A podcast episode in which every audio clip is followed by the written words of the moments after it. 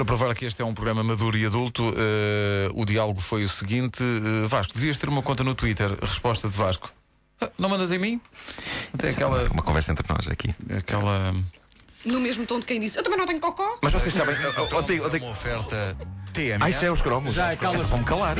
Atenção, contar uma coisa assim, vão-me calar. Vão-me calar.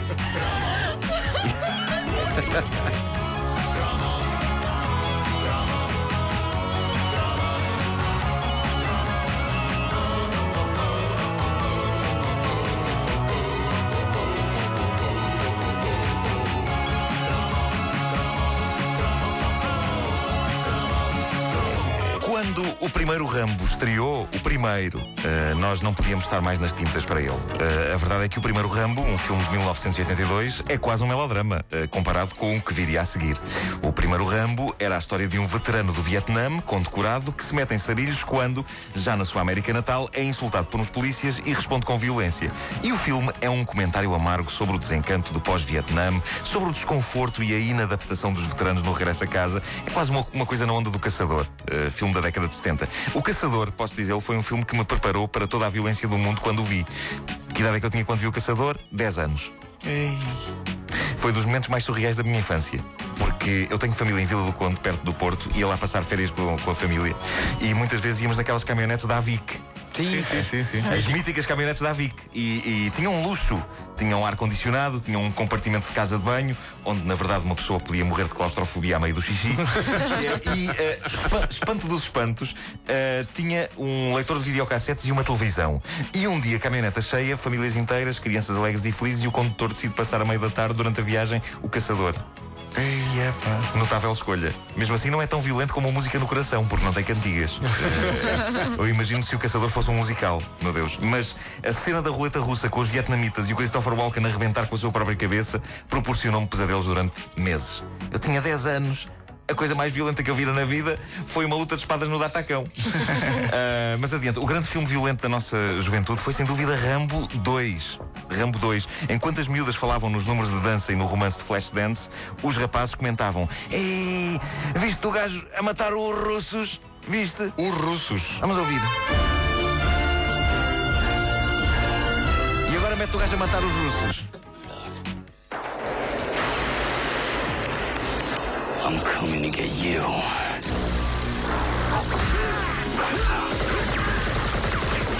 Pumba! Ah, que maravilha! A poesia deste momento em que, depois de ser torturado por dois russos sinistros, com horas e horas de choques elétricos, John Rambo consegue libertar-se e ter energia para derrotar todo um exército. Hã? E para aquelas pessoas mal intencionadas que se põem logo a dizer coisas do género: Ah, era impossível eu fazer isso. Eu tenho sempre uma teoria pronta, que é: uh, Não, é pá, isto faz todo o sentido. Foram os choques elétricos que os evitaram. Ah, é isso. Pois foi, foi Então não é, não é choques que se usam nos hospitais para reanimar indivíduos, é, não é? É verdade, é verdade. Eu vejo o IAR. Uhum. Desfibrilhador, desfibrilhador. Os russos é claramente não costumavam ver séries de hospitais. Pois não, não, não, estavam, não estavam cientes das capacidades do e choque elétrico. E não sabiam. Não me parece uma má teoria. Eu acho que com jeitinho uma pessoa consegue montar todo um trabalho de tese provando que tudo o que acontece em Rambo 2 e Rambo 3 está provado pela ciência. Claro que sim. Tem que ser é com jeitinho. e, claro, embriagando as pessoas a quem se vai explicar a teoria. Embriagando previamente, sim. Também é capaz. Ajuda de, bastante de ajudar. Rambo 2 estreou em 1985 e toda a gente o queria ver. Uh, quer dizer, toda a gente não. Os rapazes queriam ver Rambo 2. Uh, as raparigas não. Ah, eu queria, eu queria, eu queria, eu queria. Eu gostava Querias ver Rambo 2? Eu gostava destes filmes. É valente. Maria Rapaz. Maria Rapaz. Banda Rapaz. uh, vistas bem as coisas, uh, o Rambo 2 era mais do que um filme, era um ritual de passagem. Nós não tínhamos mais nada para nos sentirmos homens aos 13, 14 anos, a não ser o Rambo 2 e, uh, pronto, fumar. E, e, eu não queria fumar porque me fazia tosse. por isso queria. queria Engasgavas, era? Engasgavas. Não conseguias travar. Queria ver o Rambo 2, parecia mais saudável. e digo queria, porque a verdade é que ver o Rambo 2 no seio de uma família de esquerda, como a minha, era tão difícil como ver a garganta funda no seio de uma família cristã. uh, Bela comparação. Os, os, meus pais nunca me proibiriam. A questão é que eu nunca tive lata para, para, para lhes dizer que era importante para a minha integração no grupo dos meus colegas de escola ver o Rambo. Depois de ver o meu pai ativamente envolvido em reuniões no PCP, digamos, eu não conseguia sequer articular as palavras. Se calhar vou amanhã ver o Rambo matar comunistas. Isso preocupava-me, preocupava-me porque, enquanto boa parte dos meus colegas viam o Rambo como um herói, eu via-o como um potencial agressor do meu pai, se o visse pela frente. Por isso sentia-me incrivelmente dividido. Havia colegas meus de escola a organizar idas ao cinema, várias, para ver e rever o Rambo 2. Eu fui convidado para, para várias dessas E idas. nunca foste? Para todas eu decidi inventar desculpas, embora estivessem pulgas para ver.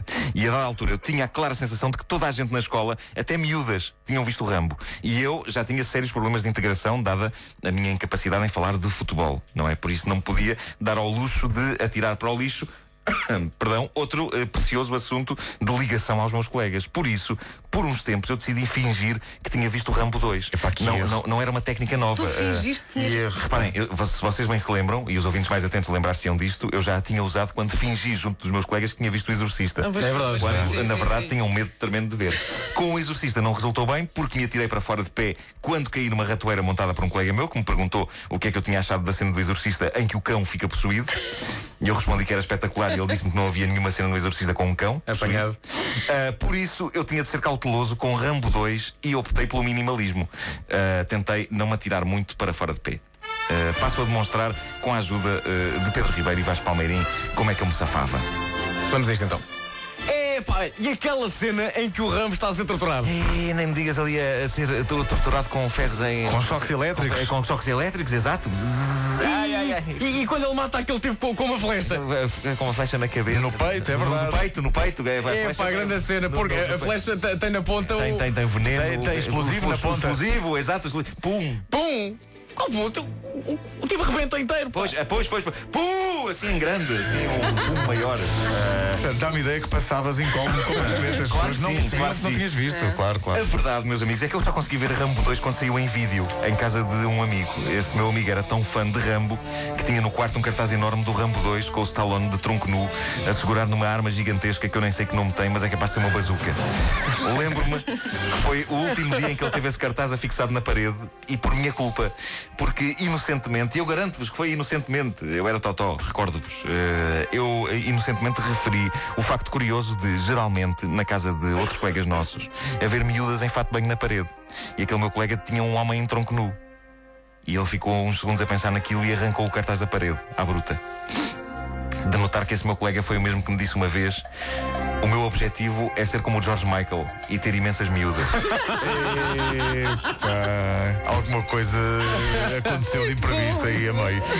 Acho que ninguém dava à espera na altura, não é? Não, não, não. Não, não, Nada não. fazia prever. Era tipo. Nada fazia prever. Quatro minutinhos para as nove da manhã, caderneta de cromos na rádio comercial com Nuno Marco, uma oferta TMN.